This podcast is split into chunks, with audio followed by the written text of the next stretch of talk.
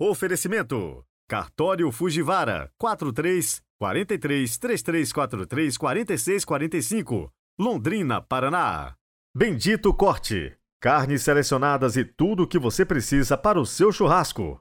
Avenida Robert Koch, 981. Telefone 3334 4000, Londrina, Paraná.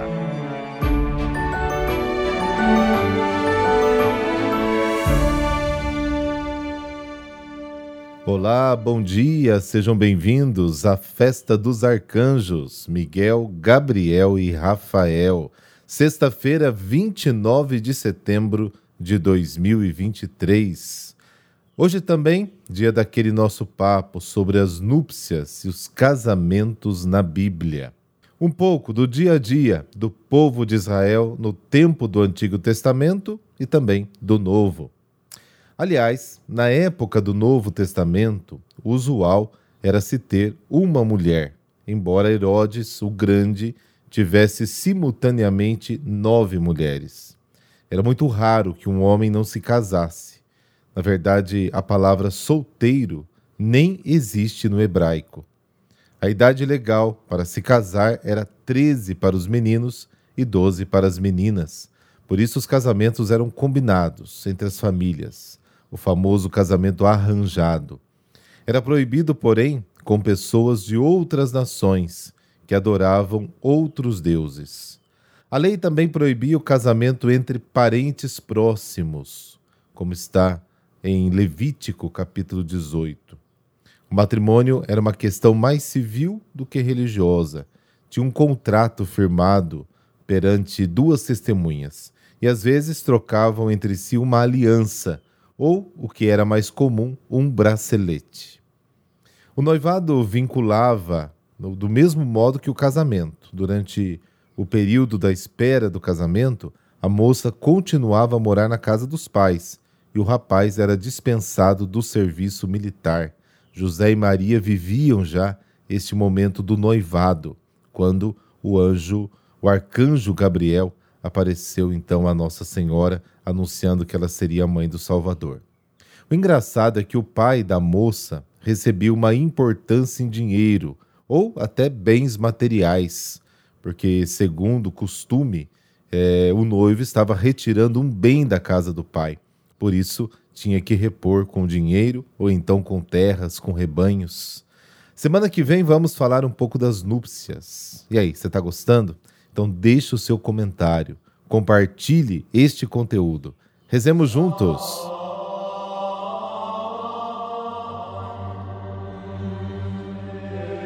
Pelo sinal da Santa Cruz, livrai-nos Deus, nosso Senhor, dos nossos inimigos.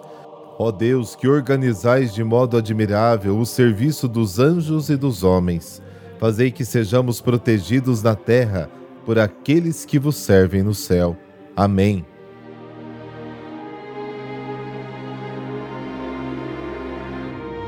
João capítulo 1, versículos de 47 a 51. O Senhor esteja convosco, Ele está no meio de nós. Proclamação do Evangelho de Jesus Cristo segundo João. Glória a vós, Senhor. Naquele tempo, Jesus viu Natanael que vinha para ele e comentou: Aí vem um israelita de verdade, um homem sem falsidade. Natanael perguntou: De onde me conheces? Jesus respondeu: Antes que Felipe te chamasse, enquanto estavas debaixo da figueira, eu te vi. Natanael respondeu: Rabi, tu és o filho de Deus, tu és o rei de Israel. Jesus disse: Tu crês porque te disse: Eu te vi debaixo da figueira? Coisas maiores que esta verás. E Jesus continuou: Em verdade, em verdade eu vos digo: vereis o céu aberto e os anjos de Deus subindo e descendo sobre o Filho do Homem. Palavra da salvação, glória a vós, Senhor.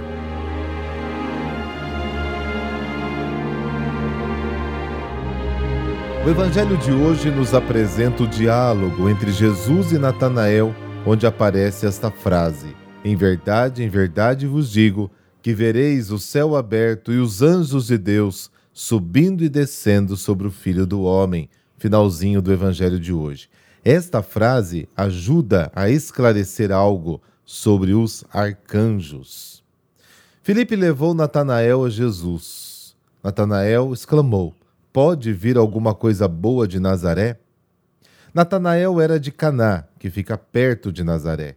Ao ver Natanael, Jesus diz: Aqui está um verdadeiro israelita sem falsidade. E afirma que já o conhecia quando estava debaixo da figueira.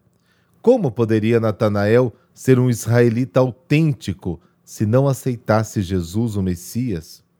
Natanael ficava debaixo da figueira. O figo era o símbolo de Israel, como está em Miqueias capítulo 4, Zacarias capítulo 3, 1 Reis capítulo 5. Permanecer debaixo da figueira era o mesmo que ser fiel ao plano do Deus de Israel. O israelita autêntico é aquele que sabe se livrar das próprias ideias quando percebe que elas estão em desacordo com o plano de Deus. O israelita que não está disposto ao diálogo não é autêntico nem honesto. Natanael é autêntico.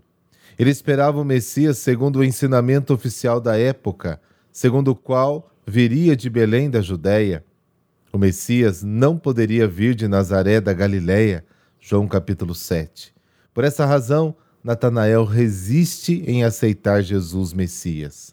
Mas o encontro com Jesus o ajuda a perceber que o plano de Deus nem sempre é como a pessoa imagina. Natanael reconhece o seu próprio engano, muda de ideia, aceita Jesus o Messias e confessa: Mestre, você é o Filho de Deus, és o Rei de Israel. Os evangelhos de Marcos, Mateus e Lucas apresentam o chamado dos primeiros discípulos de forma muito concisa. Jesus caminha pela praia, chama Pedro e André, depois chama João e Tiago. Marcos capítulo 1. O Evangelho de João tem outra forma de descrever o início da primeira comunidade que se formou em torno de Jesus. João faz isso contando histórias muito concretas. É impressionante a variedade de chamados encontros das pessoas entre si com Jesus. Assim, João ensina o que deve ser feito para formar uma comunidade. E através de contatos e convites pessoais, e é assim até hoje, inclusive, Jesus chama alguns diretamente, João capítulo 1, outros indiretamente, já no versículos de 41 a 42. Um dia ele chamou dois discípulos de João Batista, versículo 39, no dia seguinte, foi a Filipe, que por sua vez chamou Natanael, o evangelho de hoje. Nenhum chamado é repetido, porque cada pessoa é única, é diferente. As pessoas nunca esquecem os chamados importantes que moldam suas vidas. Até se lembra da hora e do dia. João capítulo 1, versículo 39. A confissão de Natanael está apenas começando. Quem for fiel verá o céu aberto e os anjos subindo e descendo sobre o Filho do Homem. Ele experimentará que Jesus é o novo vínculo entre Deus e nós, seres humanos. Na realidade, como está em Gênesis capítulo 28, é a realização, literalmente, do sonho de Jacó.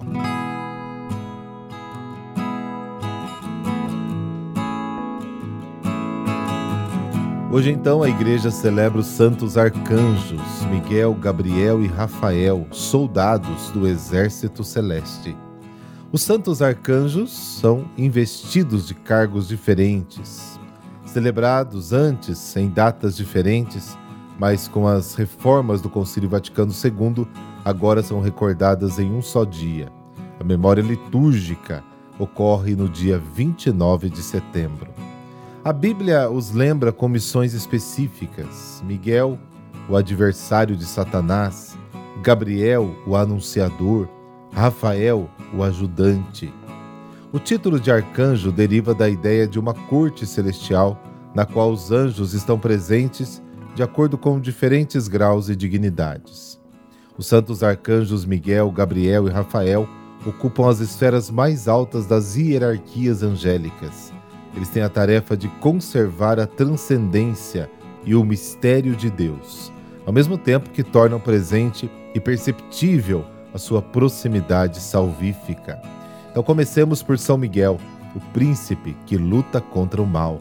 Segundo a tradição, o arcanjo Miguel é o príncipe que luta contra o mal de cujos assaltos defende perenemente a fé e a igreja.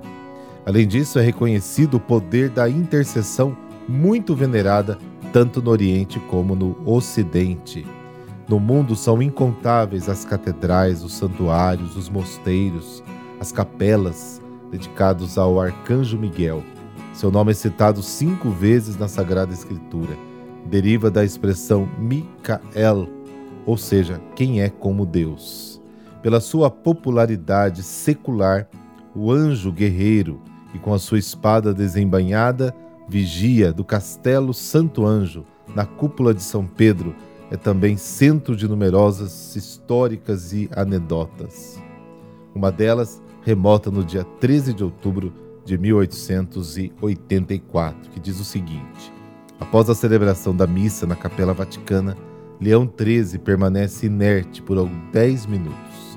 Seu rosto, dizem as testemunhas, revela ao mesmo tempo terror e maravilha. A seguir, o Papa Peti, como era seu nome original, vai depressa ao seu escritório, senta-se à mesa e escreve de imediato uma oração ao Arcanjo Miguel. Meia hora depois, chama o secretário e lhe entrega a folha de papel, pedindo-lhe para ser impressa e enviada a todos os bispos do mundo, para que a súplica fosse recitada no final da missa. Leão XIII narra ter tido, naqueles poucos minutos, uma estarrecedora visão de legiões de demônios que atacavam a igreja, quase a ponto de destruí-la, e de ter assistido à intervenção defensiva e decisiva do arcanjo. São Gabriel, o mensageiro de Deus. O anjo Gabriel fez o anúncio a Maria, no Evangelho de Lucas lemos, foi enviado. Logo, o arcanjo Gabriel é o mensageiro de Deus encarregado de explicar à Virgem prometida a um homem da casa de Davi chamado José o modo com o qual Deus deveria se encarnar. Mencionado várias vezes no Antigo e no Novo Testamento, São Gabriel, mensageiro por excelência, é o padroeiro das comunicações. Além disso, foi declarado também padroeiro da Rádio Vaticano. Os episódios bíblicos dos quais Gabriel é protagonista são narrados no livro do profeta Daniel, o arcanjo aparece a Daniel para lhe explicar o significado de uma visão misteriosa, como está no capítulo 8 de Daniel, enquanto em outra, já no capítulo 9, pré-anuncia certos eventos. Ainda no Evangelho, em Lucas, ele comunica a Zacarias sobre o nascimento do seu filho João, Lucas 1. Assim, Gabriel revela de modo bem mais claro ser uma criatura celeste, estar na presença de Deus e ser o seu mensageiro. E por último, São Rafael, a medicina de Deus. A história do arcanjo Rafael é narrada no livro de Tobias, na época da revolta dos Macabeus. O núcleo central do livro é a viagem empreendida por Tobias para recuperar em uma terra distante um crédito do seu pai que se tornou indigente, com o acompanhamento de outro viajante. Durante uma parada no rio Tigre, um grande peixe atacou o jovem, que se assustou, mas depois, encorajado pelo viajante, que era o arcanjo Rafael disfarçado, pegou o peixe, do qual sempre, por orientação do viajante, arrancou o coração, o fígado e a bilis do peixe e os colocou no alforge. Quando estavam quase chegando ao destino final, o arcanjo insistiu para que Tobias se hospedasse na família de alguns parentes, onde conheceu sua prima Sara que a lei de Moisés lhe reservou como esposa. A jovem já estava comprometida com sete homens, todos assassinados no tálamo nupcial pelo demônio Asmodeus, por ciúme da jovem. Sara casou-se com Tobias. A nova tentativa de Asmodeus foi derrotada pelo coração e o fígado do peixe, que o viajante sugeriu colocar em um braseiro para que a fumaça afugentasse o demônio. Depois do casamento, Tobias voltou para a casa paterna e quis recompensar o viajante por toda a sua ajuda. Chamando de lado pai e filho, o ajudante revelou a sua identidade. Explicou-lhes que, devido às orações e caridade deles, ele havia sido enviado por Deus para curá-los e guiá-los. E falando de si mesmo, lhes disse: Eu sou Rafael, um dos sete anjos, sempre prontos para entrar na presença da majestade do Senhor. pelos arcanjos, pedimos a proteção da nossa igreja, das nossas famílias, do nosso trabalho e saúde. Onde houver o mal, defendei-nos e protegei-nos, ao mesmo tempo nos ilumine contra toda a tentação do demônio. Sede nossos companheiros e amigos na caminhada rumo ao céu. Amém. Por intercessão dos arcanjos Miguel, Rafael e Gabriel, abençoe-vos o Deus Todo-Poderoso, Pai, Filho, Espírito Santo. Amém. Ótima sexta-feira para você e um fim de semana abençoado.